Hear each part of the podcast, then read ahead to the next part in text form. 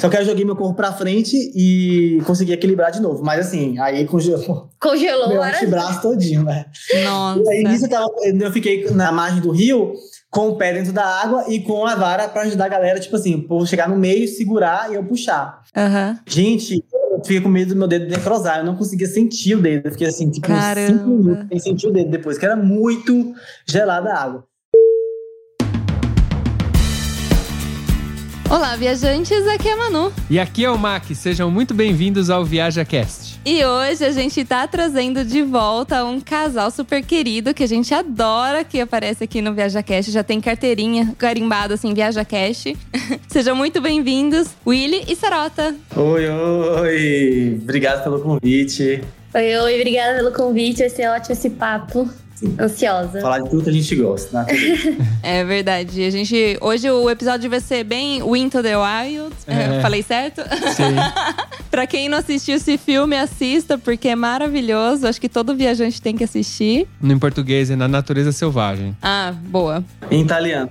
Italiano não faço ideia. Não faço ideia. É natureza selvagem. É assim, com a mãozinha, é. E vamos falar um pouquinho sobre trilha, trekking, acampamento. Afinal, tive minha primeira experiência e vamos falar sobre isso. Ok, partiu? Partiu.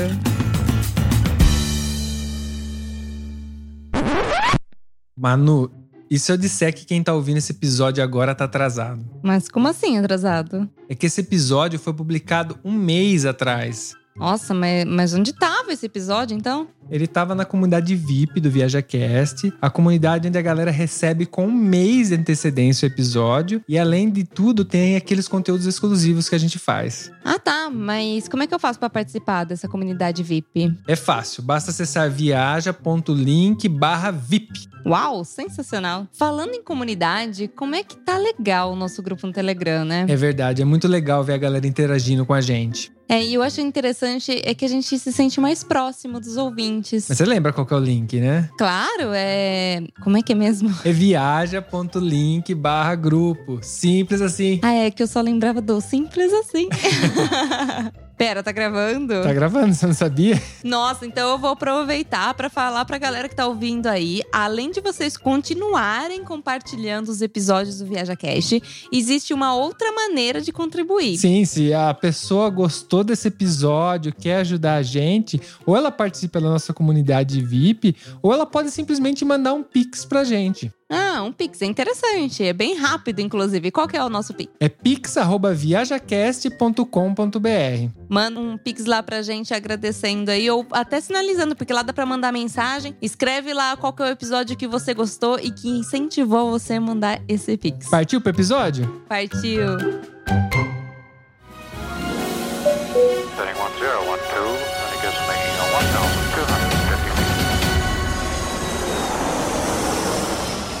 Viaja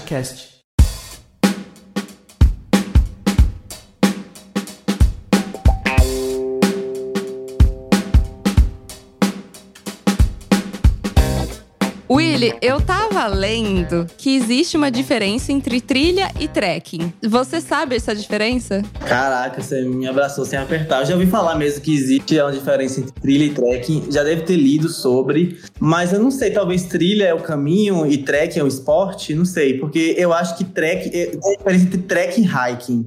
Que eu acho que hiking é caminhada, trekking é mais técnico. Tipo, montanhismo, quando tem elevação. Talvez trilha é a tradução de trekking. A gente fala trilha no Brasil, vou fazer uma trilha. É a mesma coisa que um gringo falar no país dele que vai fazer um trek. Eu acho que é a mesma coisa. Se fosse falar da palavra, eu diria que trilha é o caminho que tá percorrendo e trekking é o ato de caminhar, tipo, é ação. Sei. Tô certo? Então, eu não sei, é, talvez esteja. Na- a questão é que eu não sabia que tinha essa diferença. E aí eu achei num site qualquer, né? A definição e eu falei assim: nossa, eu não sabia que tinha diferença. Ali eles estão definindo que trilha seria quando você acampa num lugar ou se estabelece o lugar fixo ali e faz a trilha e volta pro mesmo ponto. E o trekking seria quando você levanta acampamento e vai acampar durante o- a jornada, sabe? Ah, legal. Legal. Meio Meio que indiretamente eu usava a palavra mais ou menos certo, vai. Como eu vou fazer uma trilha assim, eu vou e volto, e talvez eu falava que ia fazer um trek quando ia fazer um negócio mais longo, né? Sei lá. Não necessariamente acampar, mas fazer mais longo. Então, de repente, o que vocês fizerem na Geórgia era o trekking. Era trekking, é. É, e quando você fala assim, por exemplo, o Mark falou e agora, usando na, numa frase, fez sentido. Realmente, tipo, ah, vou fazer uma trilha. É, você já sabe que você vai e volta, mas ah, vou fazer um trekking, uma parada mais longa, né? Uhum. É, deve ser Faz isso mesmo. sentido. Mas já que você falou de fazer o caminho, que na verdade o caminho que realmente importa, né? Você começar a fazer, não é que. É igual viajar, né? Não é porque você tem uma mochila nas costas que você é mais viajante que alguém que só tá com uma mala de mão, né?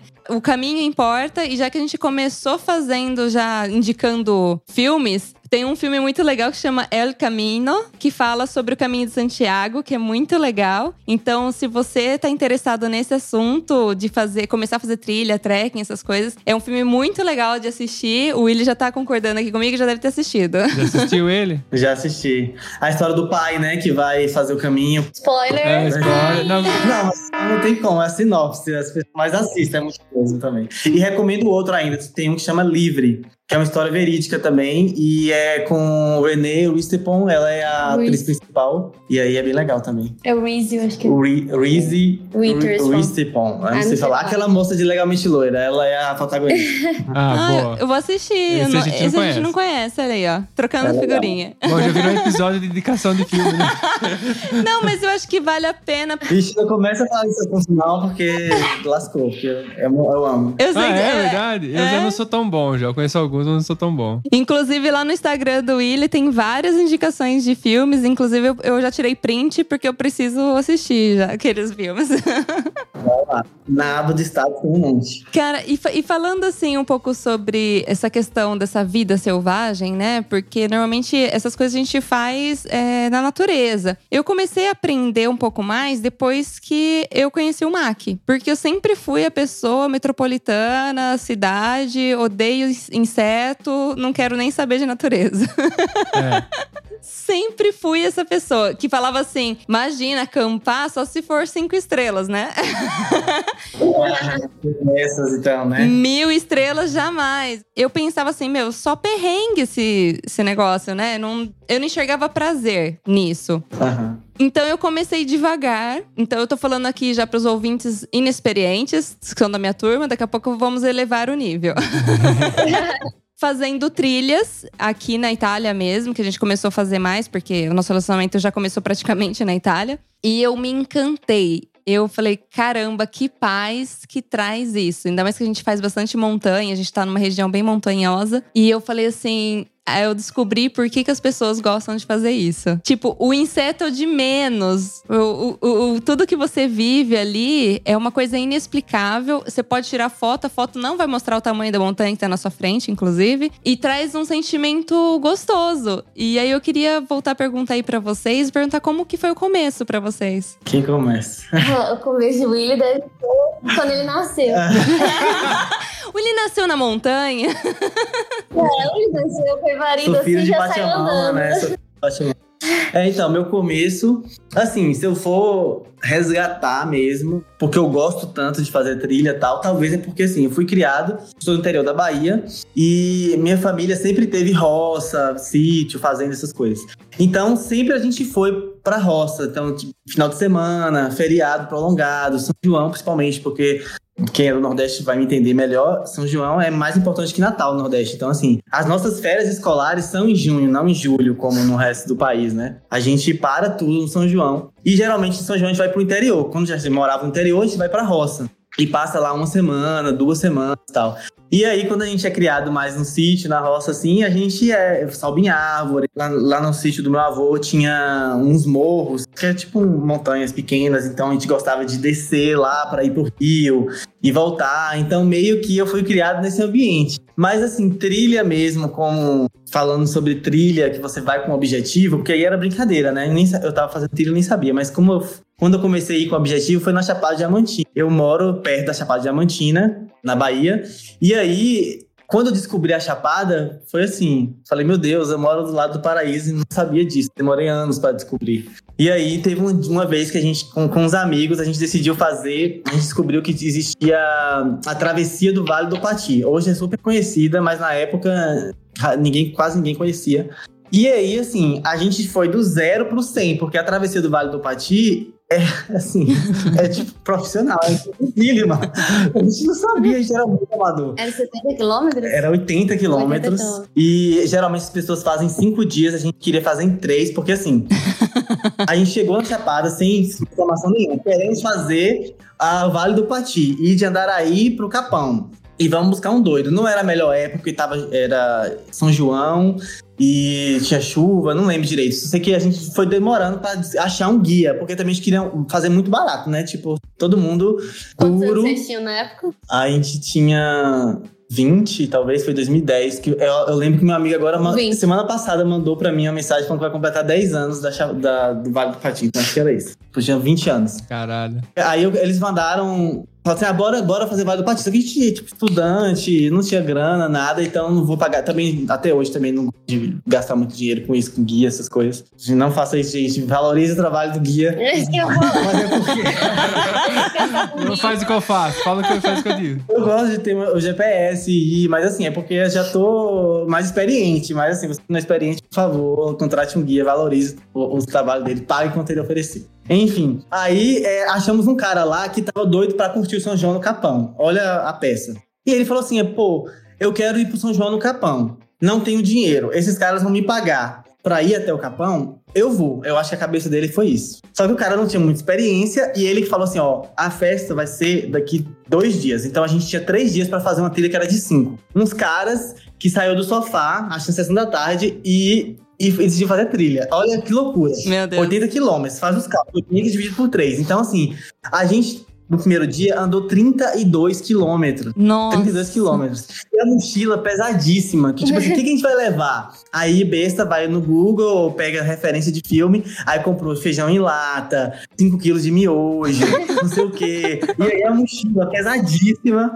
E aí subindo 32 quilômetros, que era subida e descida, chapada, subida e descida. Só sei que no primeiro dia, aí chorou sangue, assim, aí chorava. e aí o cara, mano, o que, que eu tô fazendo aqui nessa merda? Eu odeio esse lugar e não sei o que, os, os caras falando, né? Os, os meus amigos. E aí Só teve- os seus amigos, você não. então, pior que eu não. Assim, Hum. por dentro eu tava podre também, né? Mas tava toda gente reclamando que eu falei assim, não, vou ficar quieto pra natureza não ouvir. E aí os caras, meu Deus, um helicóptero me resgatar, sabe? Só vou falar o mesmo coisa nessa última trilha. Um helicóptero resgatar e o cara, que helicóptero? Nem helicóptero não tem como pousar aqui. Ah, um jumento, alguém pra me levar embora só, é o seguinte, tá no meio do nada, andou 32 quilômetros e é, é mais perto do que voltar. Então, assim, é melhor você continuar. E aí, nisso, resumindo bem, porque isso aqui já dá um podcast, mas nisso, um, um dos meus amigos falou bem assim, ó, pensou, ah, a gente não era nada experiente, né? Então, assim, eu tinha uma botinha, pelo menos, porque eu já usava normalmente, e aí ele falou assim, ah, eu vou pro meio do mato, vou levar o pior tênis, né? Porque eu vou gastar um tênis pra ir pra trilha. Ah. Nossa, que erro. O solado saiu, literalmente. O solado saiu do tênis, ele não tinha mais tênis. E aí ele começou a andar com Havaianos. Só que o segundo dia, no meio da mata, então tinha muita raiz. A Havaiana não aguentou. A gente amarrou no silver tape, tipo, prendeu o pé dele no silver tape na Havaiana. Não durou dois minutos. O silver tape rasgou. Ele teve que andar descalço. Nossa. Resumo da história. No final, sobrevivemos todos, chegamos meio vivos. Ele teve que fazer uma cirurgia no pé porque criou uma bolha tão grande. E aí foi infeccionando, porque ele foi andando descalço. No terceiro dia ele andou descalço. E aí, tipo assim, foi uma loucura, mas foi um divisor de águas, assim.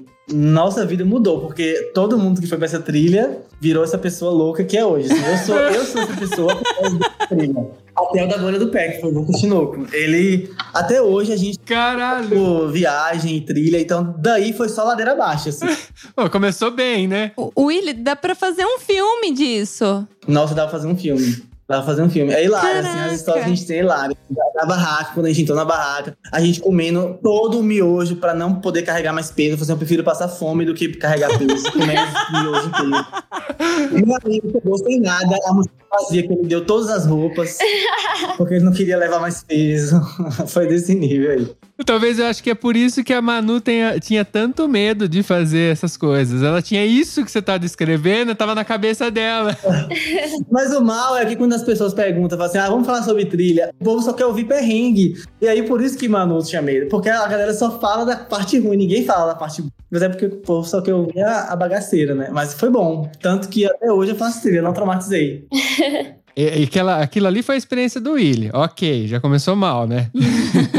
e você, como que foi a sua experiência com isso? Começou como a Manu? Eu comecei com a Manu, foi por causa do Willy mesmo. Na verdade, eu comecei como um teste de namoro, porque assim, a primeira trilha foi um teste pra ver se ia dar certo. O Willy, a primeira vez que eu fui pra Bahia, fui visitar, conhecer a família dele, já me levou pra uma trilha. E aí, assim, eu não sabia que era pra isso, mas eu desconfio que foi pra saber se ia dar certo Foi, foi no pra isso mesmo. Agora tá casado, posso falar. que- sete, sete anos depois, revelações.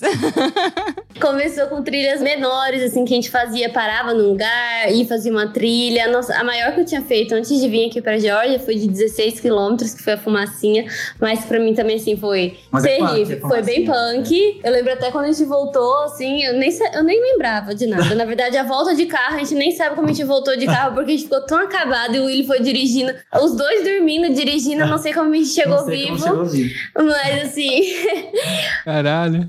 É pesado, a fumacinha é pesada. A fumacinha. Mas antes disso, você era também muito urbana ou você, você fletava com a natureza já? Eu acho que era médio, é, flertava um pouco, porque em casa, a minha casa sempre teve, assim, muita, muita árvore, né? Lá em casa, sei lá, uns 10 pés de árvore. Sempre, sempre brinquei no mato, sempre de ficar descalço, sempre gostei muito disso, desse contato com a natureza, apesar de não ter muito contato com animais, porque eu não sou uma pessoa muito de animais. Insetos não tenho tanto problema, não. Não sei se é porque a gente era quatro filhos, então sempre tinha alguém pegando a barata pra fazer É. medo no outro. Então, assim, quando você tem muito irmão, inseto é, Inseto é objeto. é objeto de brincadeira, É né? Mas eu era um pouco mais sim de cidade, porque eu nunca tinha feito assim de acampar pra fazer trilha. Já tinha acampado assim com, com a minha família, que a gente acampava, às vezes ia pra alguns retiros e aí ficava acampado, mas não era algo assim. Vou pro mato, vou acampar, vou sair andando. E no começo pra mim foi muito difícil, porque mesmo quando eu era pequena, ah, vamos andar só três horas, pra mim assim era um parto, porque eu não dava nada, eu era muito sedentária. Mas eu também me apaixonei, porque realmente a paz de andar assim, parece que você tá andando sem rumo, né? Aí parece que a sua mente encontra o rumo. É muito bom. E eu me apaixonei. E aí teve a da Geórgia,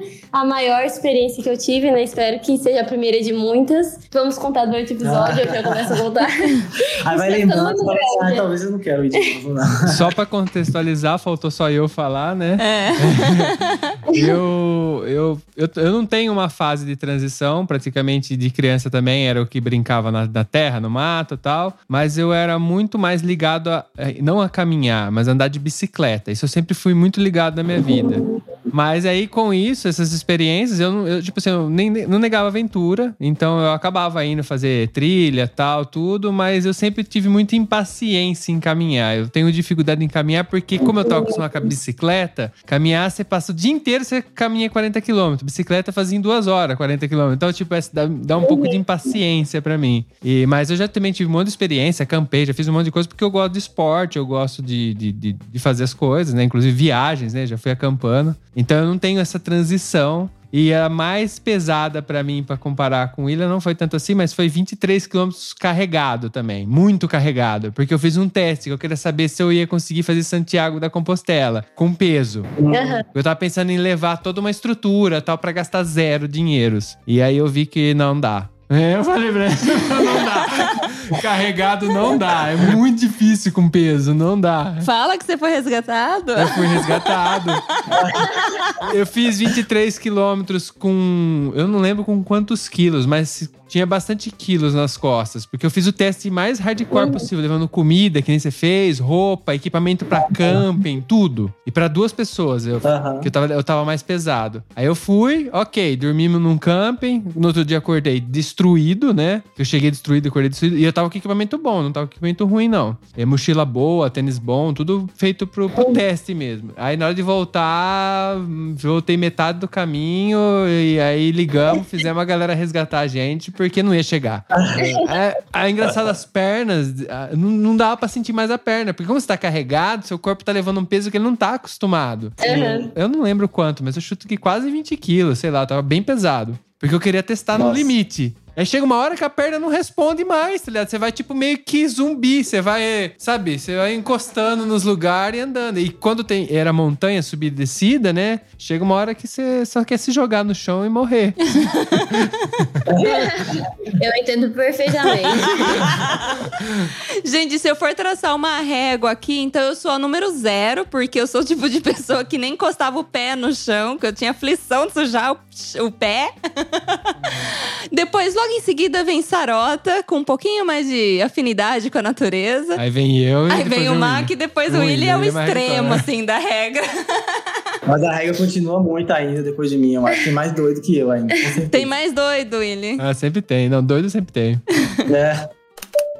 Mas a gente chamou esse casal aqui porque a gente fez. A, a gente não, né? Eu fiz a minha primeira experiência acampando, que eu nunca tinha acampado na vida. É, nós fizemos com um casal de amigos aqui italianos. Fomos dormir no alto de, de montanha, frio pra caramba. O bacana foi que a gente tinha todo o equipamento, que é uma coisa muito importante se você fazer com temperaturas muito baixas, né? Porque senão não, não, não rola. Você morre. É, exatamente. Hipotermia. Sim, sim, corre o risco, é, é um risco. E aí a gente tava muito bem equipado, eu tive uma noite de sono muito boa, acordei super feliz, adorei amanhecer no alto da montanha, aquele silêncio. Você ouve só o passarinho, o sininho das vaquinhas, que tinha umas vaquinhas lá perto. Cara, que experiência sensacional. Eu amei e quero fazer de novo. Mas a gente chamou o casal aqui porque a Sarota teve a primeira experiência num trekking hardcore. Já mais um trekking mais profissional. Então a gente vai ouvir agora a história deles, como que foi esse trekking que eles fizeram lá na Geórgia. Como que começou, galera? Quem teve a ideia? Primeiro, o Willy, é, né? o Willy, óbvio. né? Quem vocês acham? É. Eu perguntei e respondi. Não, é assim, gente. Quando É o teste da lua de mel agora, né? Tem vários testes da minha vida. Ah, Não, já passou então. Esse foi pra sacanear mesmo. Não, é porque assim, a gente, quando a gente decidiu vir pra Geórgia, a gente já queria há muito tempo. A gente tava viajando, né? Estamos nômades, estamos viajando assim, sem, sem data de voltar. Então, assim, a nossa viagem vai em direção aos países que estão abertos pra gente, nessa situação que estamos vivendo, né? E aí, estávamos em Montenegro e conseguimos uma passagem barata vol- pra Geórgia. Eu voltar e Sarota pela primeira vez. A Geórgia, eu já tinha vindo aqui em 2017. Eu tinha vindo em 2017 aqui, é, naquela viagem que eu fiz de volta ao mundo e tal. E aí é um país que eu amo demais, assim, gosto muito por N motivos. E quando a gente viu que estava aberto para vacinados e nós estávamos vacinados, então falou assim: opa, é a chance de voltar pra Geórgia. Eu já falo, falo muito das histórias daqui, dos lugares daqui, então Sarota também tinha muita vontade de conhecer e eu de voltar. E de comer. E A de comer, é. Eu vim Porque- só por causa da comida. É. O Willy queria vir por causa do trem. Ah, é um evoluiu, evoluiu. E aí eu falei, beleza, eu te dou comida, você anda comigo. Aqueles. É, Aí, uma das coisas que quando a gente chegou, eu falei assim: a gente tem que fazer a trilha para o Shiguli, que é uma trilha do, no norte aqui da Geórgia, que vai de Mestia até o Shiguli, na região Svanete, que a região Svanete é um, um povo Svan, é um povo aqui da Geórgia, uma etnia da Geórgia, né? Antiga tal, que tem uma cultura bem forte, inclusive eles é, vivem dessa, dessa cultura, vivem até hoje assim, tem o próprio dialeto e tal, enfim. E aí é uma região muito rica, muito bonita, muito assim, tem história, fora a natureza que é maravilhosa, tem muita montanha, tudo que você imaginar na- quando você coloca trilha na sua cabeça, tá tudo encaixado no pacote, assim. Tem vilas históricas isoladas no meio das montanhas, lagos cristalinos, assim, é uma coisa bem surreal, assim, um cenário de filme, é muito, muito, muito bonito. E a minha chegada da outra vez em Ushiguli foi uma das coisas mais emocionantes que eu já vi na minha vida, assim, foi muito incrível. Eu tenho um- uma coisa, assim, com aquela cidade que eu não sei explicar, assim, ela mexeu comigo de uma forma diferente e eu queria viver de novo e viver com ela agora, né? Eu falei assim, vamos fazer essa trilha. E aí, essa trilha, assim, teoricamente, ela é um nível moderado. Ela não é um nível difícil. Hum. É um nível moderado. Qualquer pessoa pode fazer. Lógico que se você tem menos preparação física, você vai sofrer mais. Mas você vai chegar. Não é uma coisa muito possível, você precisa escalar, entendeu? Você vai chegar porque no meio do caminho não tem ninguém pra resgatar. Então, de É. qualquer forma, você vai chegar em algum opção. momento. Você não tem opção. Pode ser que demore um mês, mas você vai chegar. É isso. Eu ia, eu ia fazer só um parênteses, porque o pessoal tá só ouvindo, a gente tá vendo eles aqui, enquanto o Willy fala, teoricamente, A Sarota do é um nível básico tal. Aí a Sarota com uma cara assim, aham, tá. Exato. Ele me enganou. É básico pra quem, né? Depende pra quem, né? Tem toda uma referência por trás. Ah, né? é. É, então, você pode fazer em mais dias, porque, porque assim a trilha, falar só contextualizar um pouco da trilha, ela é de México, da Oshiguro, como eu falei, ela é- são 56 quilômetros mais ou menos, depende do caminho que você vai pegar. E aí você pode ir acampando, porque aqui na, na Geórgia é permitido você acampar selvagem, porque tem lugar que você não pode, né? É, acampar selvagem, você tem que acampar em lugares específicos. Aqui não, você tem uma barraca, você pode acampar em qualquer lugar que você quiser. Pode é, na praça, acampar aqui, você pode. Então lá você pode levar sua barraca e você pode acampar em qualquer lugar, é, não tem problema. Mas é, geralmente as pessoas que fazem essa trilha, elas ficam nas casas dos nativos. Tem os guest houses, que são os, é, as, nas vilas, são os pontos de apoio. Então você anda de vila em vila. Aí, primeiro dia você anda da, da vila tal para vila tal, segundo dia da vila X para vila Y. E aí, se você não quer carregar a barraca nada, você pode dormir na casa das pessoas dessas vilas. Os moradores abriram as casas e viraram tipo pousadinhas, casas de hóspede. E é bem legal, né? Porque E é aí muito- você é tem uma muito legal. imersão na cultura. E eles também oferecem o jantar e o café da manhã. E é um valor, assim, acessível, que é 80 Sim. reais por pessoa. Uhum. Então você tem a janta mais o café da manhã, então é bem bom. E assim, aí só comeu uma vez a janta e era uma mesa bem É, farta, tipo, é. com sopa, com pão, É. com carne, tipo, Sim. não é. Sim, vale É bom pra se cooperar, né? É. É. Vale muito a pena ficar na casa dos nativos, aqui nos guest houses. Assim, a gente queria a experiência de acampar. A gente queria acampar. Porque como a gente tá vindo uma temporada de frio, Uhum. a gente começou no inverno, né, na, na Turquia, e vários lugares que a gente ia, a gente falava, poxa, queremos acampar, mas eu não gosto de passar frio também. Então eu falei assim, poxa, eu não quero nem correr o risco, nem com equipamento de Uhum. passar frio. Então eu falei, vamos esperar o verão. E aí chegou o verão e a gente falou, pô, é a A oportunidade primeira coisa que a gente perfeita. fez quando chegou aqui foi comprar uma barraca, comprar o equipamento e falou assim: ah, nossa temporada vai ser de aproveitar o verão acampando e tal. E aí, mas vocês chegaram a dormir dentro dessas guest houses ou só fizeram camping mesmo? Tenho, tenho curiosidade pra saber como que é dentro. Então, a gente não, não dormiu nenhuma vez, só no último dia que a gente jantou com eles. Mas é muito legal, como eu falei, tipo assim, vale muito a experiência de ficar nas guest houses. Se você, principalmente se você vem sem equipamento nenhum e não quer comprar aqui ou alugar, então assim, vale ficar, porque o preço é bom, como Sarota falou. E segundo, que a experiência vale muito, sabe? A experiência de estar com eles vale muito, porque é uma vivência completamente diferente do que você vai viver em qualquer outro lugar, porque eles são muito peculiares, assim, são muito é, pitorescos, assim. A arqui- a arquitetura do lugar, a estética dele é muito diferente. Então, tipo assim, a casa de pedra, a forma que eles é, vivem é diferente. Então, você vai estar imerso na família. E o motivo principal é a comida, assim. A comida deles é maravilhosa. Tipo, assim, Que é é o melhor bom. pão da o Georgia. melhor pão da Sério? vida. Sério. Que eu já comi, né? Porque não É. tem muito pra eu conhecer. Tem muito pão pra comer ainda. E a comida é fresca. Então, a comida deles é como uma comida brasileira? O que, que é carne, fruta? O que, que é? O que, que eles comem? Muito pão, muito queijo. Muito pão, muito queijo. É, Eles têm muitas verduras, né? Verduras. E aí eles fazem saladas, eles fazem sopa. Tem E frango também. Tem frango também, cordeiro. cordeiro, muito cordeiro. É uma comida bem caseirona. Tipo assim, lembra um pouco do Brasil. Só que tem. É uma, é, é- eu acho que esteticamente é diferente. Tipo assim, É. é o que a gente comeria no Brasil, só que de uma forma diferente. Eles fazem de uma forma diferente. E a comida de vó, é uma coisa comida de vó, assim, é com tempero bom, quentinho. E eles fazem tudo na hora. Tipo assim. fome. Não é, não o pão, ele não vai na padaria se você comprar o pão, ele vai fazer o pão. E vai, e vai fazer o pão na hora. É tipo, a massa na hora, tudo na hora. E eles têm um forno aqui chamado Tony. Aí tem um Tony's Bread também. E aí, tudo bem que em Svanete não tem esse tipo de pão, né? Mas só pra contextualizar aqui, eles têm um pão que é tipo um formigueiro, um forno que é tipo um formigueiro, assim. E aí eles colocam os pães, eles fazem o pão como se fosse um. Até fiz um dia, esses dias no Instagram, que que, que, que vocês acham que tem esse formato? Muita gente falou que parece o, o Yoda.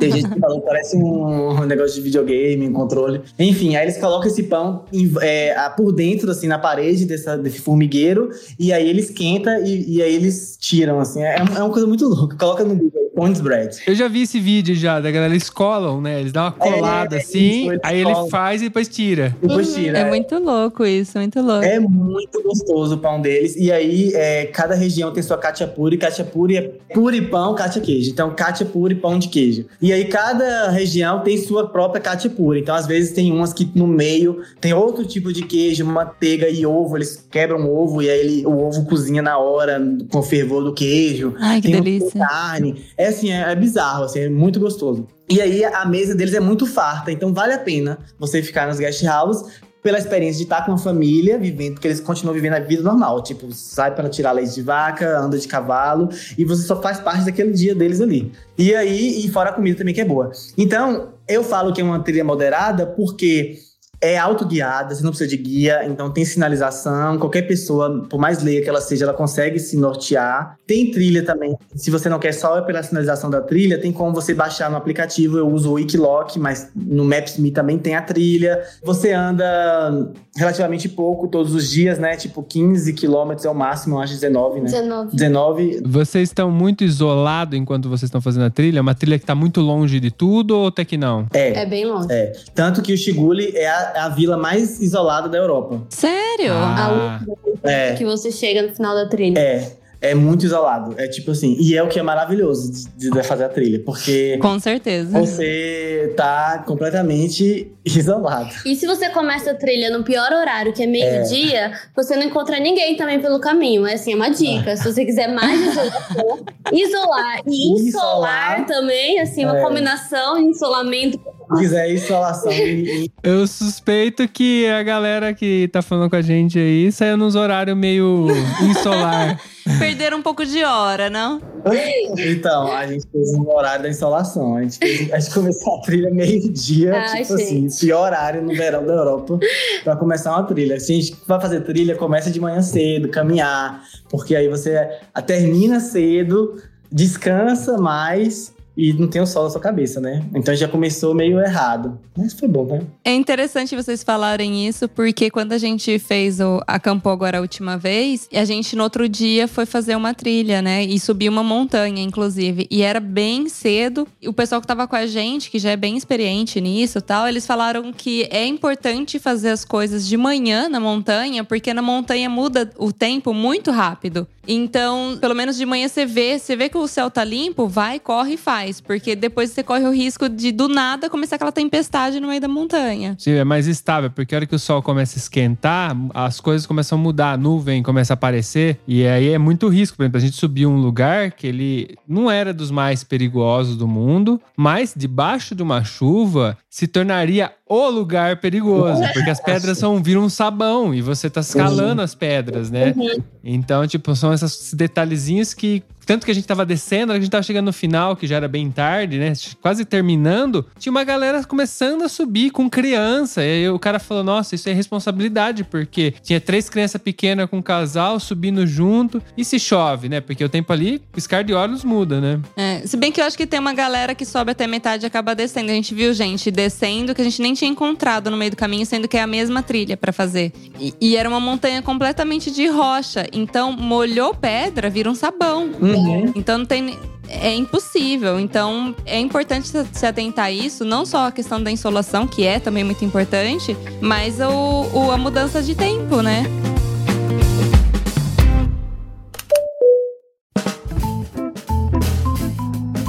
Bom, vocês acamparam, ok? E como você se deu a- mais pela sarota? Porque o William a gente já sabe, ninguém tá acostumado.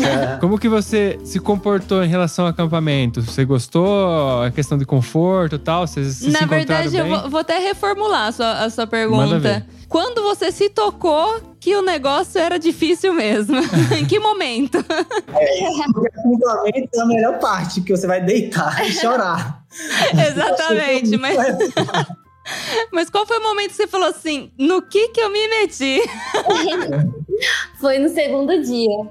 Porque no primeiro dia é legal, porque a gente tá com aquela empolgação, né? Então, tipo, é difícil. No primeiro dia eu também chorei duas vezes, então vou dizer que eu, não foi difícil. Ela, aquela ladeira Porque lá. teve uma ladeira de 3 quilômetros e assim, no sol, calor, foi muito difícil pra mim. Eu parava, chorava, eu subia, chorava. e assim, foi difícil, mas é sempre. E depois desses 3 quilômetros foi assim, bem plano. Então foi muito gostoso, porque daí é muito gostoso fazer a trilha. A gente andou depois mais de 16 quilômetros e foi difícil, mas não foi um difícil, não me desgastou. Só foi o vencer o, de, o caminhar. E é linda essa paisagem, é surreal com certeza. Então, passavam umas vaquinhas correndo pela gente, a gente via umas ovelhinhas, é tudo verde, verde, verde, verde, verde. Eu amo verde, assim, o país é muito verde. E no fundo ainda tem os picos nevados. Então, é uma coisa, sabe, eu me sentia naquele filme O Vento Levou, não sei se é isso, mas é a minha sensação que eu lembro do livro, Vontade sabe? de sair correndo. Sabe, sair correndo no meio das flores, dá essa vontade, porque tinha muitas flores também. E aí foi muito bom. Então, no primeiro dia, eu fiquei assim, acabada, mas na hora que deitou, aquela sensação, ele fez a janta, porque eu falei, eu preciso ficar sem comer, não preciso de comida, não, só preciso de sono, só preciso. Que tem isso em trilha também, né? Tipo assim, a galera é mal preocupada em que levar com comida e tal. Mas quando a gente caminha muito, chega você não quer comer nada, você não tem vontade de fazer nada, de comer nada, você quer só deitar. E só que é importante comer também. Água também. Porque assim, engraçado, o pós e o pré e o durante é uma coisa completamente diferente, você tem a visão. Porque assim, primeiro que você vai fazer compra com fome, aí você acha que você precisa de tudo. Ah, vou comprar um lanche, vou fazer isso, vou comprar um snack, não sei o quê. No meio da trilha você nem, você nem lembra de comer. Eu não sei se vocês têm essa experiência também, mas eu não sinto fome enquanto estou caminhando. Tem que lembrar de comer alguma coisa, uma barrinha, um chocolate, porque é bom ter pra dar energia. Mas geralmente eu não lembro de, de- de que eu tô com fome. E olha que, tipo assim, gente, eu sou um taurino, assim, sedento. E aí, é, mas e à noite você tem, não sei se é preguiça, você tem preguiça de comer, de não sei o quê, mas depois que você faz a comida e você come, você fala, não, é isso que eu precisava, você sente a energia voltando Uhum. nas veias, assim. É É impressionante. Água vocês tinham que levar, ou vocês pegavam no meio do caminho. Porque isso é um, é um detalhe que eu vejo como muito importante e como eu viajo de moto, faço trilha, tudo tem uma relação. Uhum. A água é muito importante, você precisa sempre dela. E ela ocupa muito espaço, se eu for parar pra ver. Você tem E que é ficar bebendo pesada. água, pesado, tudo. E é umas coisas. Se você não tem como pegar no meio do caminho, ela é meio que um transtorno. Você ficar carregando uma garrafa nas costas. É outra trilha, se você tem que carregar água, é outra trilha. Acho que esse é um bom ponto, porque É. aqui é o país da água. É o país acho. da água. Porque todo lugar tinha muita água e toda água é água mineral daqui. Diz que até a água mais pura do mundo vem É. daqui de um lugar, de Bordiome. Então é muito bom a trilha abastecida de água. Toda É. hora a gente tem água. É. E o bom do calor é isso, que a gente não esquece de tomar água. Quanto mais isolado a gente vai ficando, mais água tem. É tipo assim, inversamente proporcional.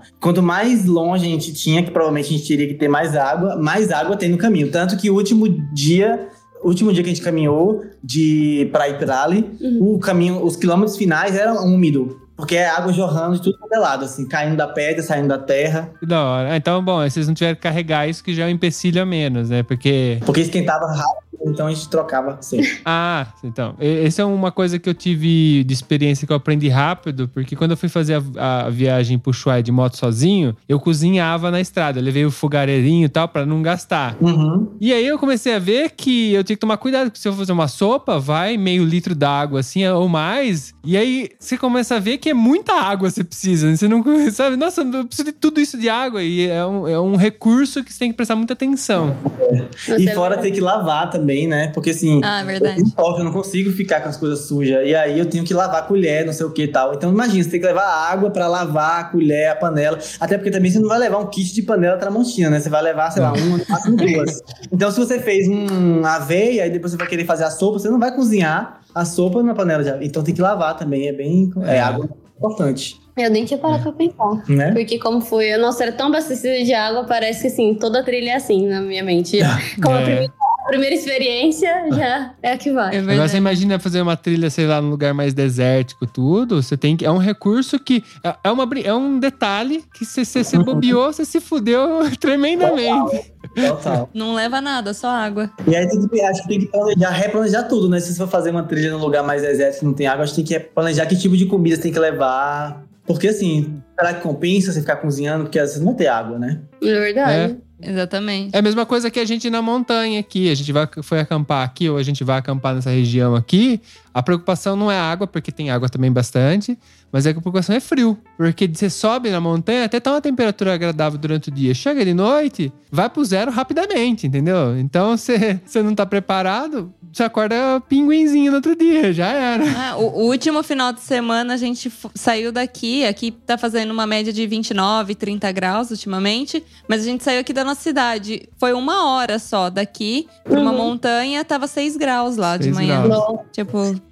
e de dia, né? Caraca. Aí você imagina de noite, então tem, tem que realmente pensar nisso. E quanto à mochila, é, vocês levaram bastante coisa, aprenderam? A gente levou uma mochila só pros dois e uma de ataque, né? Uma Uhum. grandona. Com roupa a gente levou, tipo assim. o bem que- pouco. É, a gente usou praticamente a mesma roupa todos os dias, não foi? Foi. Só pra dormir. A gente levou um pra dormir extra. E eu tava muito preocupado, assim, com. A gente sabia que não ia tomar banho, porque a gente não ia ficar nas casas. Então, banho não ia existir. Aí tem a opção do rio, mas vai ficar muito gelado, porque a água de lá é água de degelo. Então é uma, é uma água que não dá pra tomar banho. Então a gente já tomou banho no último dia. Hum. Nesse mesmo lugar que a gente jantou na casa lá no Yoshiguri, a gente tomou banho também. E aí a gente levou na mochila, levamos o quê? O saco de dormir, a barraca, os colchonetes, o fogareiro, a panela, comida. Só. Só. É só equipamento, tá vendo? Só equipamento, não tem nada demais. A galera que vai viajar leva tudo menos isso, né? Tudo menos isso. É, é 300 lux, mas não leva um, um colchonete decente. E aí é legal que também o nosso, o nosso saco de dormir, ele abre inteiro. Então, assim, a gente ao invés de levar dois sacos de dormir, a gente tem esse que vira uma coberta. Então, assim, a gente... Claro que tá calor, entre aspas, então serve. Porque se for frio, não serve. Tem que ser saco de dormir mesmo. Mas como aqui a temperatura tá amena, mesmo à noite, então a gente abria esse saco de dormir e virava coberta de dormir junto. E aí é bem mais tranquilo. Uma coisa que eu troquei também, que foi uma evolução, assim, de mente, porque mochileiro sempre quer economizar e acaba sofrendo perrengue por causa disso. Então uma coisa que eu sempre levava, que é comum, é esteira, né? Então tem aquelas esteiras de alumínio que a gente leva pra primeiro isolar e segundo Isolante térmico. De colchonete, isolante térmico, que é o mais prático e o mais barato. Eu nunca quis investir num colchonetezinho melhor, porque investir, né? O problema é isso. E aí, eu- aí eu falei assim: ah, não, vamos, vamos investir num colchonete legal, vamos subir o nível, vamos. E a gente comprou um colchonete inflável. Que é bem pequenininho, é maravilhoso, sério, change life, muda a vida. É, ele enche sozinho, Tipo, você, a gente abre ele, ele enche sozinho e ele não é um super colchão inflável, ele é um colchonete um pouco mais fino do que a esteira térmica, só que o conforto é assim 10 vezes mais, é muito confortável. Ele até vem com um travesseiro inflável também, tipo acoplado, só que dá muito trabalho para. Imagina, você caminhou 18 km, né? tem que soprar um travesseiro, falar, ah, não, gente, eu coloco aqui, eu coloco aqui minha mochila atrás e durmo com ela. E aí é bem legal, fez a diferença e por incrível que pareça, ele enrolado ficou menor e mais leve do que. Não, mais leve não, mas ficou menor do que o colchonete. É, que a gente geralmente, geralmente levava, a gente geralmente levava. Isso antes da gente fazer esse camping. é, a barraca, eu tenho as barracas, mas elas voltaram, elas vieram pra gente com a Itália e voltaram pro Brasil. Então a gente tá sem barraca. Elas não se adaptaram à Itália, É. elas voltaram. Mas é que a gente não tinha usado, eu devolvi elas pro Brasil. E aí o casal que tava com a gente emprestou uma barraca. E o colchão, a gente foi no, na Decathlon e comprou também. Porque eu falei pra Manu, a gente vai precisar de um isolante térmico. Uhum. Não tem como não ir com isolante térmico. Aí chegou lá, tinha esse tapetinho, eu já conhecia, já tive. Eu tive no Brasil, joguei fora depois, né, que ele estragou. E eu falei pra ela, olha... Era mais caro, não era muito barato, mas falei, vamos pegar esse colchãozinho. Ficamos meio inseguro e tal, mas pegamos dois colchãozinhos desse daí também, auto-inflante e tudo e tal. E foi acho que isso que fez com que a Manu teve uma experiência boa, porque se a gente não tivesse isso, Toque, né? não, é horrível, porque eu já dormia, eu tinha, eu tinha esse de enrolar, né, no Brasil. Todas as viagens que eu fazia acampei, eu usava esse. E não é confortável. Parece estar dormindo no chão do mesmo jeito, igual. Agora, esse não. Lógico, também não é super confortável, mas eu acordei menos, ve menos vezes durante a noite pra virar. Uhum. você tem que ir virando, né? Você vai fritando assim, porque vai dói um pouquinho, aí você vira um pouquinho. Dói, vira pro outro lado. Se bem que eu acho que quando se faz. É que a gente fez, acampou e fez a trilha no outro dia. Mas eu acho que quando faz a trilha durante o dia e depois vai dormir, eu acho que também capota, né? Tá tão cansado. É a melhor parte, né? É a melhor parte. Ah, eu cheguei, capotei e dormi. Acabou a minha experiência.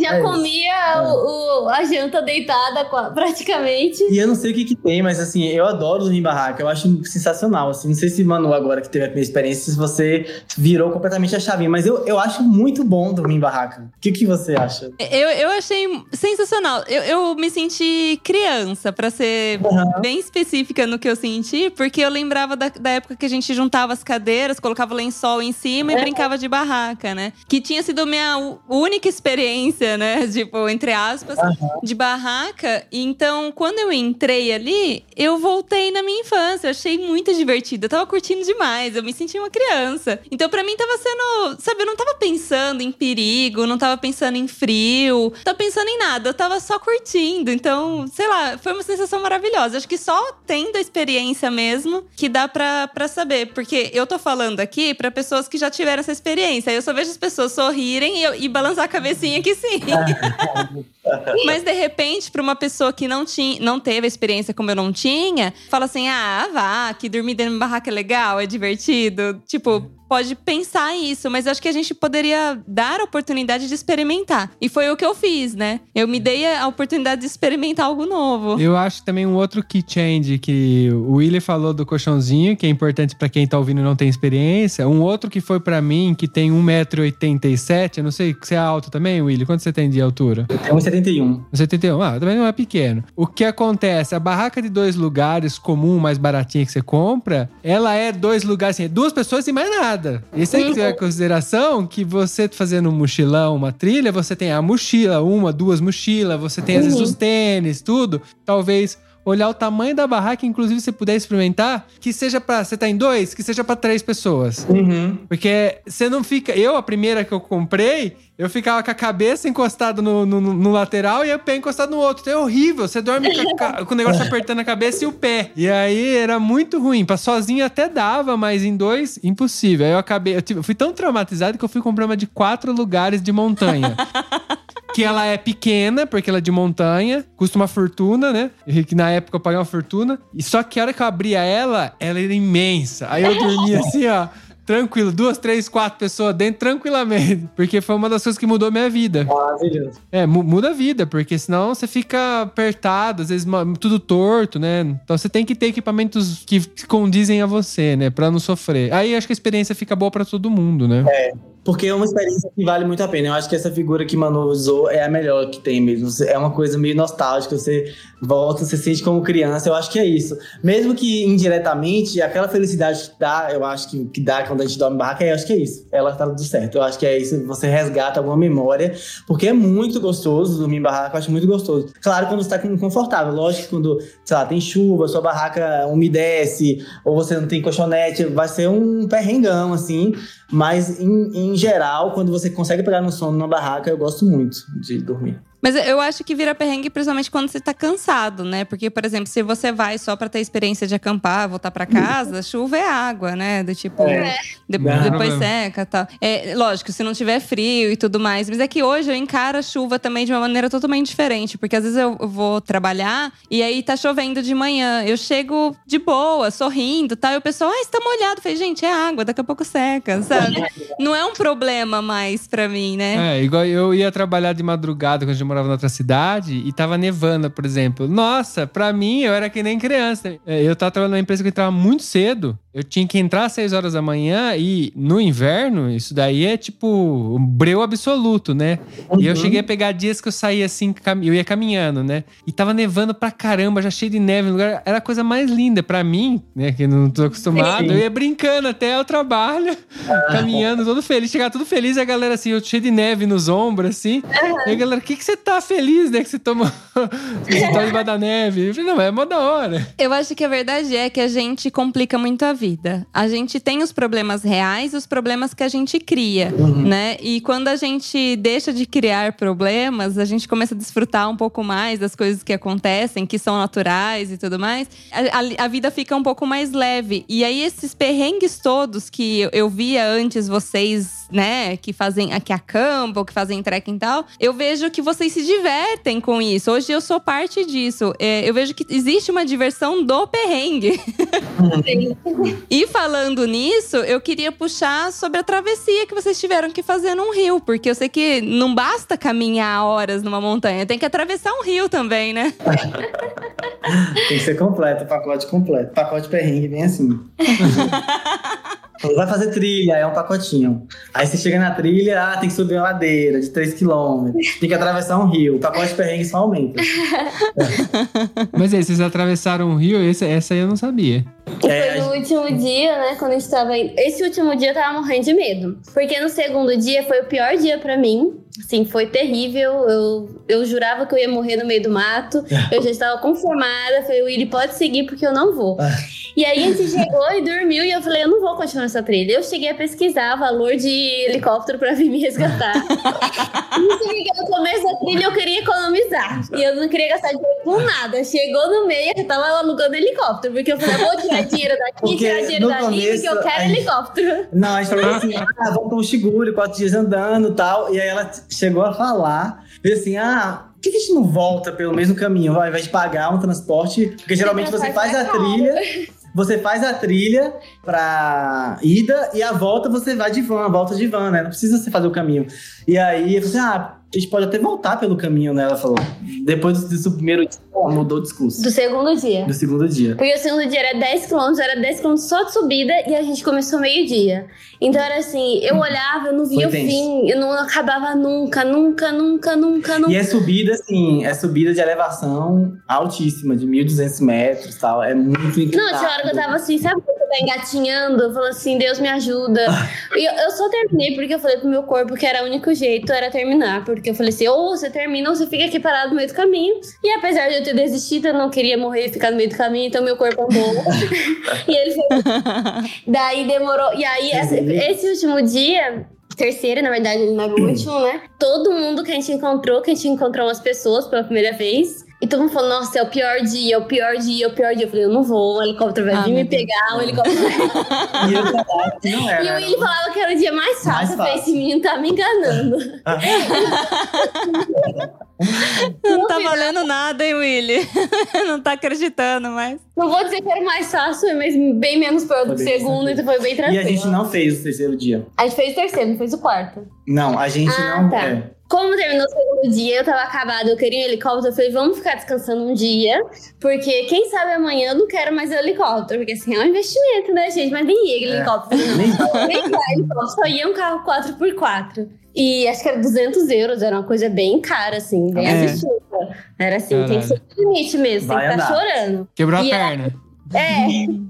A gente ficou lá e a gente pegou e foi pra um lugar tomar um café, que era é uma guest house. E nessa guest house chegou um monte de gente pra dormir que tava finalizando a trilha do segundo dia. E, e no, segun- no outro dia ia começar a continuar o caminho.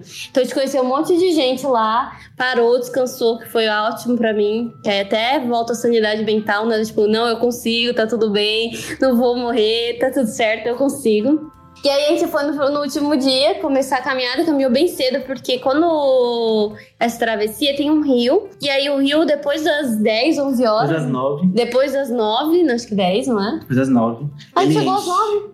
É, mas o horário que ele falou era nove. É pra chegar lá. Pra chegar lá, o máximo nove. Você tem que Ah. atravessar nove. Porque depois das nove começa a subir o, o, o rio, a água. Porque o sol quenta, derrete mais gelo, mais água no rio. Ah, entendi. Então essa travessia normalmente faz a cavalo, porque daí tem um moço que fica parado lá bem no É gelado. Rio. É geladíssimo. É bem geladíssimo. Geladíssimo. Ele, você paga pra ele, é quantos lá? 25 lares. 25 lares, tipo, Tipo, 80 reais. 40 reais. 40 reais. É muito bom da matemática. Não, Vocês concordam, ainda bem. sou de humanos. E aí a gente quando a gente chegou lá, a gente falou, ah, não queremos pagar, não. Pode contar. Aí a gente, falou, a gente não queria pagar o cavalo. Falou assim: não, vamos tentar atravessar andando pelo rio mesmo. É só chegar cedo que a gente vai conseguir. E aí a gente ficou- foi cedo na trilha e tal, bem legal, caminho bem bonito. E aí a gente chegou numa parte que é bem. É largo, só que é raso. Aí a gente tentou atravessar primeiro por lá. Essas coisas assim, depois a gente pode filosofar sobre isso, mas a, a trilha te dá vários insights pra gente, né? E uma das coisas da viagem, da trilha em si, é porque assim, quanto mais a gente caminha, mais a gente desliga da nossa antiga vida e mais intuitiva a gente fica também. E quanto mais intuitiva a gente fica, mais coisas dão certo, eu acho. Assim, a gente vai deixando a vida Sim. levar, né? Como diria o filósofo brasileiro, deixa a vida me levar. E tá tudo certo. Então a gente chegou, a gente falou assim: ah, vamos tentar passar por aqui. Tentamos passar, não dava certo, porque realmente começava bem rasinho, mas depois ia ficando mais largo e mais fundo. E depois vinha a montanha de cara e não, dá- não tinha caminho pra gente passar até o caminho, até a parte da entrada do trek de subir a montanha. Então, não vai dar certo passar por aqui, vamos voltar. Aí nessa de voltar, meu celular caiu. Eu tava de shopping, ele caiu, eu peguei o celular pra fazer um stories e aí não achei o celular. Eu falei, não acredito, o celular caiu no meio do rio, não acredito, não sei o que, tudo que eu filmei, tal, tal, tal. E aí fui atrás de achar esse celular. Com a esperança de achar ele ainda, de não tivesse caído na água. Aí reatravessei uma, essa partezinha, né, que era só pedra mesmo. E aí achei o celular lá. Nisso a gente perdeu umas meia hora. No... Caraca. Mas você achou no chão. Achei no chão, tava na pedra, assim. Mas não na água. É, não, tava no chão. E aí, eu acho que quando eu sentei pra calçar o sapato, que eu tirei o sapato pra tentar pular Ah. nas pedras. E aí ele caiu, que meu, meu short, o bolso é meio folgado, assim. Aí ele caiu, e aí eu achei o celular e voltamos. Ok, nisso era só pra contextualizar que a gente perdeu umas meia hora nisso aí. E nisso, quando a gente chegou lá, as- foi a sorte da gente. Tipo assim, a gente não. Quando a gente perde aquela coisa, né? A gente nunca perde tempo. O tempo tem seu tempo. Então a gente chegou no tempo certo. Porque se a gente tivesse chegado antes, a gente ia acabar pagando o cavalo, porque a gente não ia achar a parte de atravessar certa. Mas como a gente atrasou meia hora, a gente chegou exatamente junto com uma dupla, um é, eu falo casal, mas é um pai e um filho de Israel. Tá. E aí eles acharam o ponto certo de atravessar o rio, um, um lugar que dava pra atravessar. Que a correnteza era forte, mas tinha um caminhozinho reto de pedras que dava uma sustentabilidade melhor. E aí o pai atravessou. O sustentação melhor, sustentabilidade. É porque vocês não, não lavaram louça ali. É, então, tem toda uma sustentabilidade no contexto. E aí o pai atravessou, o menino atravessou também, e aí ele falou, ele deu a sandália dele pra mim. Ele, falou- ele pegou, tirou a sandália dele e tirou pra, e pra mim, que a gente ia atravessar descalço, né? E aí ele tirou e deu, falou assim: ah, atravessa com ela e vem por esse caminho. Aí ele guiou a gente pro caminho certo, porque pro lado ia afundar, pro outro a correnteza podia levar. Caramba. E aí a gente atravessou, eu atravessei, depois eu, ele, me, ele me deu um, tipo uma vara bem grande, e aí ele faz da Sarol atravessar, tipo, Meu Deus. colocou. Esse israelense não tinha É, problema com frio, porque, meu Deus. é porque era gelada. E ele Ah, terminou e ele caramba. voltou pra ele ajudar, e aí pegou eu, e aí eu fui ah, com ele. E, gente, quando eu saí, eu tava andando, até parou de sentir o frio, porque parecia que tinha duas pedras de gelo. Eu É. não sentia a perna, sabe? Quando você que tá, tá andando alguma coisa aqui embaixo que não é a minha perna. Tá, o pai deles ia ficar no sol. O pai dele falando, é, eu também quando voltei É. fiquei pulando um tempão até a perna voltar, parece que dá um... Mas também acabou toda a dor do joelho, sabe? Quando dá um choque, Ah, curou. curou meu joelho, Anestesia. anestesia total. E aí, nisso, coitado do, ca- do cavalo, né? Tipo assim, tava. Aí ele olhava pra gente lá na, na, na vila, no dia anterior, via cifras de dinheiro, né? Tipo, voando. Cada turista que chegava de dinheiro. E aí, aí, de repente, a gente fez uma brigada e começou a atravessar todo mundo, Operação da ONU. Foi a menina da Alemanha, Nossa. o cara da Hungria, foi os brasileiros, foi o povo de Israel. E aí a gente começou a atravessar todo mundo e o cara ficou tipo assim, com a mão. Não acredito que isso aconteceu. Vocês burlaram o sistema. Tadinho. E aí ajudamos todo mundo a atravessar, que nossos amigos, no caso, né? E aí e aí, atravessamos o rio desse jeito. Aí teve uma menina que é, quase foi, foi embora. A sorte que o, o cara que Nossa. segurou ela era forte, o menino da, da- Era um novinho, 19 anos, né? O, o da. Israel. É. Aí ele é, era forte, segurou ela, mas assim, a capa da mochila foi embora. Aí teve uma menina também, a de da Hungria também, que ela tava muito com medo. Ela tava muito travada. Então, ela dava os passos muito assim, não tava firme, sabe? E aí teve uma Aham. hora que ela subiu também, e aí levou um O caldo. Willy também caiu. Eu deu- também caí, É. só que eu coloquei os, bra eu coloquei os braços assim. Porque da- eu, eu caí, só que eu consegui achar o equilíbrio na mochila. Só que eu tava com a mochila, então quando Ah. eu tava andando, aí o corpo pendeu pra, Pra trás. pra trás. Com certeza. Só que aí eu joguei meu corpo pra frente e consegui equilibrar de novo. Mas assim, aí congelou Congelou. meu antebraço todinho, né? Nossa. E aí nisso eu, tava- eu fiquei na margem do rio com o pé dentro da água e com a vara pra ajudar a galera, tipo assim, por chegar no meio, segurar e eu puxar. Aham. Gente, fiquei com medo do meu dedo necrosar. Eu não conseguia sentir o dedo. Eu fiquei assim, tipo, uns Caramba. cinco minutos sem sentir o dedo depois, que era muito gelada a água. Mas a adrenalina tava tão alta, tão alta, que foi até bom, né? Uma energia, um gás pra Foi gente subir. engraçado. Porque subiu bem rápido, a gente subiu muito rápido Uhum. essa parte. Porque a gente tava muito, a adrenalina tava muito aflorada. Então a gente tava com energia alta, a gente subiu rapidinho e aí chegou no topo. E foi certinho o dinheiro que a gente economizou, porque a gente voltou assim contado, que foi Sim. o dinheiro. Até no final, a última van, a gente teve que pedir dinheiro emprestado pra amiga alemã pra poder pegar a van, porque a gente não tinha dinheiro. Não, a gente pediu emprestado pra ela no cinema. O dinheiro No da van da- foi contado que a Não, gente tinha. o do cinema, é, pedi ainda pra van. Foi? Porque a gente não ia no cinema. Aí a gente foi no cinema Ah, pra van voltar de Mestre. pra voltar de É, festa. não, o dinheiro deu certinho até chegar em Mestre. Porque, tipo assim, se a gente tivesse pegado o cavalo, não ia ter dinheiro. Porque, assim, não tem cartão de crédito, nada. Então, a gente sacou o dinheiro e falou, é isso aqui que a Não, gente porque vai a gente usar. tava sem cartão pra sacar dinheiro. Ah, é que a gente foi roubado no Montenegro. A gente não tinha... Oh. Meu Deus, conta história. Peraí, vamos. Calma, é. Não, pera. É Por que louco. vocês tinham sido roubados em Montenegro que vocês estavam sem cartão? Pronto. E aí tinha um resto de dinheiro que se trocou de euros a gente tava vivendo com eles e o resto vivendo no, no aqui. Apple Pay no celular. Mas assim, lá não pegava nada Não de pega. Apple Pay, tinha que ser dinheiro Vivo. vivo. E aí a gente já tinha esse dinheiro. E aí, aí, é, como eu falei, na volta de Uxigulha, a gente pega uma van pra voltar pra Mestia. E aí, assim, essa van, o valor varia de acordo com a quantidade de pessoas que tá dentro dela. Então, tudo conspirou, entendeu? Tipo assim, quando a gente relaxa e deixa a viagem fazer nossa, o nosso roteiro, as coisas dão certo nesse sentido. Porque assim, se a gente não tivesse respeitado o tempo dela de cansaço, que ela não tava aguentando, tava, tipo, quase traumatizada com o segundo dia. Então, se a gente não tivesse parado no terceiro dia, a gente não ia conhecer aquelas pessoas, a gente não ia, a gente ter que pagar o cavalo, a gente chegar lá em, em, em Mestre, não ia ter quem, com quem dividir a van e não ter dinheiro, consequentemente, não ter dinheiro pra voltar, ia ser um rolo. Então, a, a gente ter é, ficado tranquilo, assim, ah, a gente não tá, não tá com pressa, vamos ficar o dia curtindo na vila. Ela descansou, então ela conseguiu andar o terceiro dia. A gente conheceu as pessoas que dividiu a van com a gente e que nos ajudou a passar no Rio, que consequentemente deu certo o dinheiro certinho pra gente ainda jantar e voltar. Eu, eu só quero pra ver se eu entendi certinho, porque eu acho que eu não entendi certinho. Porque a trilha era de quatro dias, a trilha normal. Era. Ok. O primeiro dia vocês fizeram, o segundo ela chorou e fez, mas Fez. chorou. A base O terceiro lágrimas. dia vocês não fizeram ficar no mesmo lugar. terceiro dia a gente ficou descansando no mesmo lugar. E aí depois a gente fez ele. Aí vocês fizeram em cinco, então. Não, a gente fez em quatro, Porque o porque o último dia é, são 10 quilômetros entre Pirala e o Xiguli. Como a gente queria curtir o Xiguli, o último dia a gente pegou um carro e foi até o Xiguli. A gente não andou o último dia. Ah, tá. Porque eu achei que vocês tinham feito em cinco, por exemplo. Vocês tinham feito quatro. Depois vocês continuaram. Vocês só aumentaram um dia, mas não, mas não. A gente ficou. O dia que a gente ficar andando, o último dia, que são 10 quilômetros numa estrada que carro passa mesmo. Então, esse último dia que a gente ia ficar, a gente decidiu usar esse dia todo na, na vila. Porque era uma vila que eu queria muito ficar tal. E aí a gente fez isso. Então a gente ficou descansando um dia, a gente andou no outro de novo, voltou a andar no outro. E no último dia, que era da vila de Pirali para o Xiguli, a gente pegou um carro.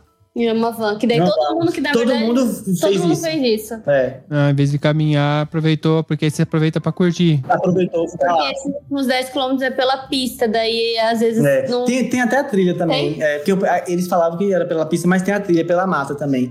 Mas eu acho que compensava mais a gente ficar na, no Xiguli. A gente, a gente foi direto. Aí fizemos em quatro, mas, por exemplo, se a gente fosse andar até o Xiguli, seria cinco. Porque um dia a gente ficou parado. Ah, ok. Agora entendi. Então eu- eu tava só nessa dúvida. Ah, legal, porra. Uma puta É. história, né?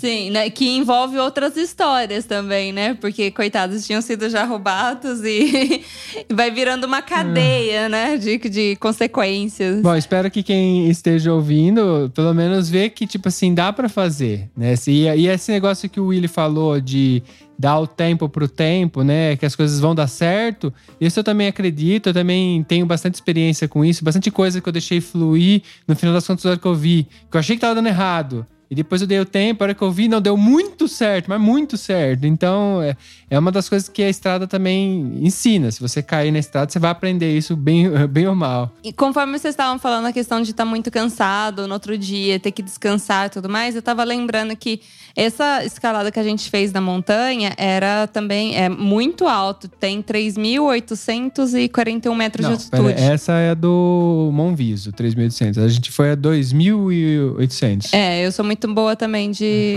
de, de com números. Também sou de humanas.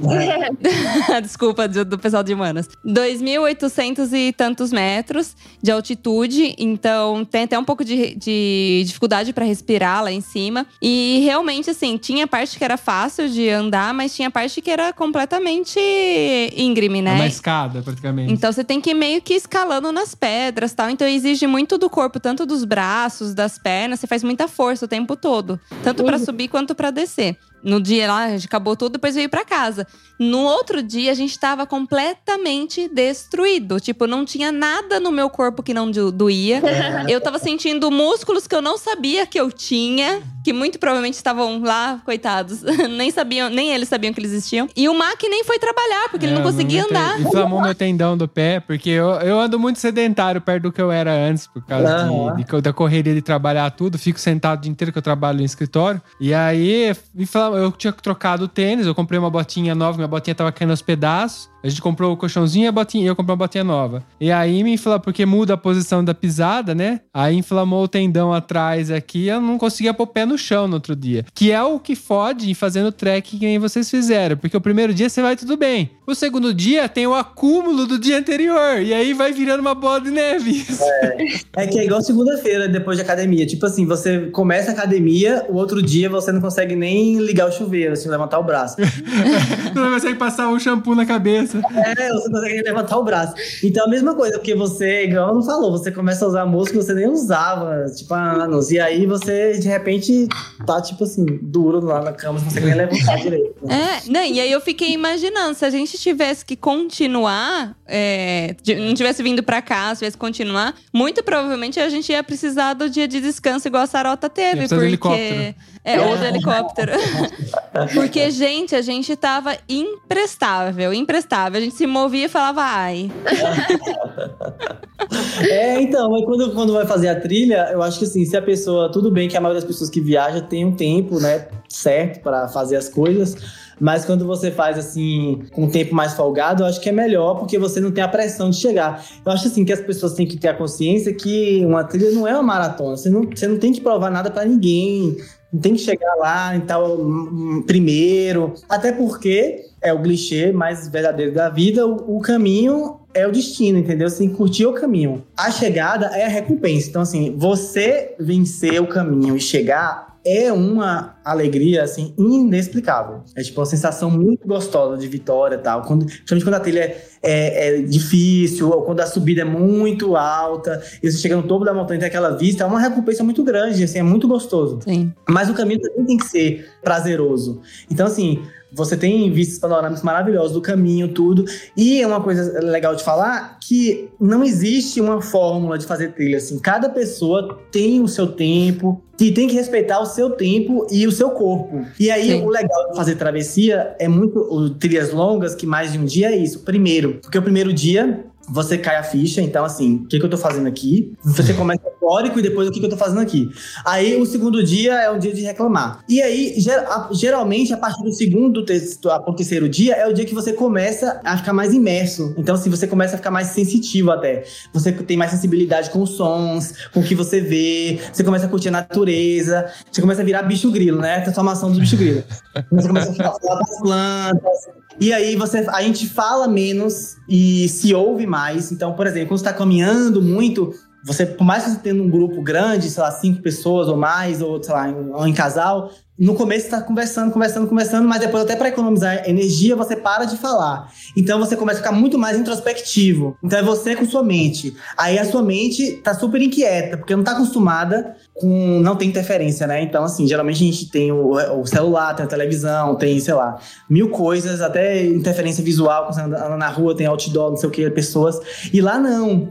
Então é uma quietude muito grande. Então a mente fica é, confusa, inquieta, aí você começa a se ouvir ouvir, você tem que se ouvir, não tem outra forma. Porque ninguém vai conversar com você. Aí começa aquela reflexão interna, aí você começa a conversar consigo mesmo, e aí chega um ponto que você tá totalmente vazio, tipo, a mente também, tudo vazio, e aí começa a contemplar, e você começa a entender melhor. Eu acho que é é um processo muito gostoso. Então, uma coisa que a gente falou no começo, né, que fazer trilha é muito bom, quando a gente não faz, a gente não, não imagina quão bom é. A minha teoria é a seguinte: nós somos natureza, nós viemos da natureza, somos natureza, nosso instinto é, ainda é natural, né? Nosso habitat natural é a natureza. Então, claro que nosso corpo esqueceu disso, porque gerações vivendo no ambiente que a gente criou, no ambiente artificial que a gente criou, que é a cidade. Mas quando a gente volta no nosso habitat natural, que é a natureza, o nosso corpo reconhece isso. Às vezes demora. Sim. Então, por isso que é legal uma trilha longa, porque demora um pouco, um, dois, três dias, mas quando você pega a coisa, você começa a andar certo. Você não pensa mais em andar, então você começa a pular pedras de forma certa.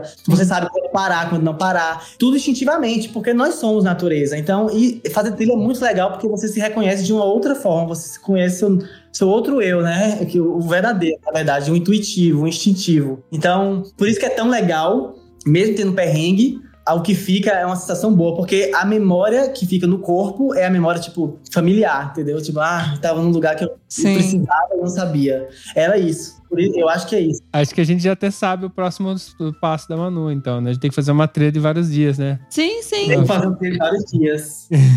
e é, é, legal o Willy falando isso. Eu lembrei que quando a gente tava fazendo, como não era a primeira vez que a gente tava escalando algo, a minha amiga até falou pra mim: ela falou assim, nossa, você tá se movimentando muito melhor do que da primeira vez. E realmente eu fui totalmente em silêncio. Ela tagarelando lá. E às vezes eu falava assim pra ela assim: olha, desculpa não te responder, mas eu tô prestando atenção no que eu tô fazendo. E é muito louco, porque você dá um pouco mais de valor nos movimentos do seu corpo, porque você depende daquilo pra sobrevivência também, né? Porque se você torce um pé ali, fode muito. E também para você aprender como que você tem que se movimentar melhor, para você não, não se matar tanto, sendo. Às vezes você faz força desnecessária quando você não sabe se movimentar, né? E aí é muito louco isso, porque normalmente nossos movimentos eles estão muito no automático automático, né? Andar é automático em linha reta, que não exige, não tem nenhum obstáculo tal. E quando você faz uma trilha ou uma escalada, alguma coisa do tipo, você tem que pensar nos seus movimentos. E isso que o Willy tá falando, nossa, eu concordo 100% e acho incrível você ter essa experiência de tipo de descobrir o corpo mesmo, né? O que o nosso corpo é capaz, porque a gente acha que não é capaz de fazer aquilo, quando na verdade é. Então é testar os limites e também aprender um pouco mais. Você aprende sobre o, o, os seus movimentos, quais que são possíveis ou não. Sim.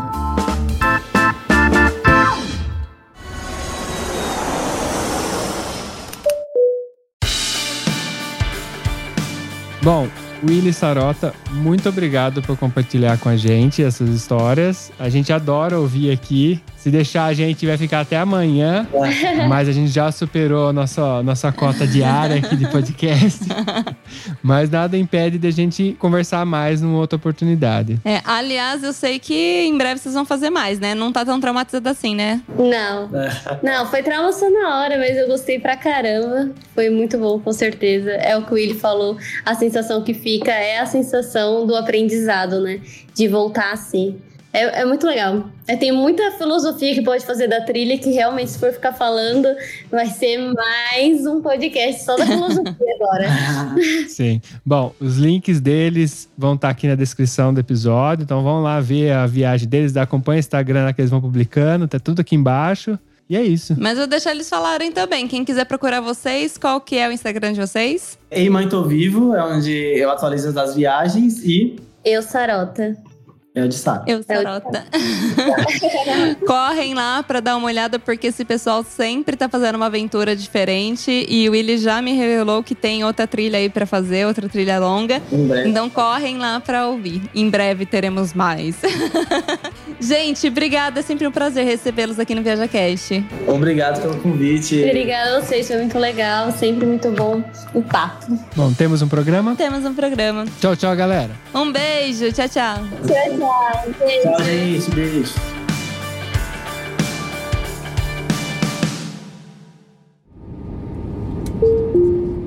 Eu tenho certeza que você lembrou de alguém ouvindo esse episódio, então compartilhe agora mesmo com essa pessoa. Assim mantemos essa conexão entre nós, viajantes. Este podcast foi editado por Play Áudios.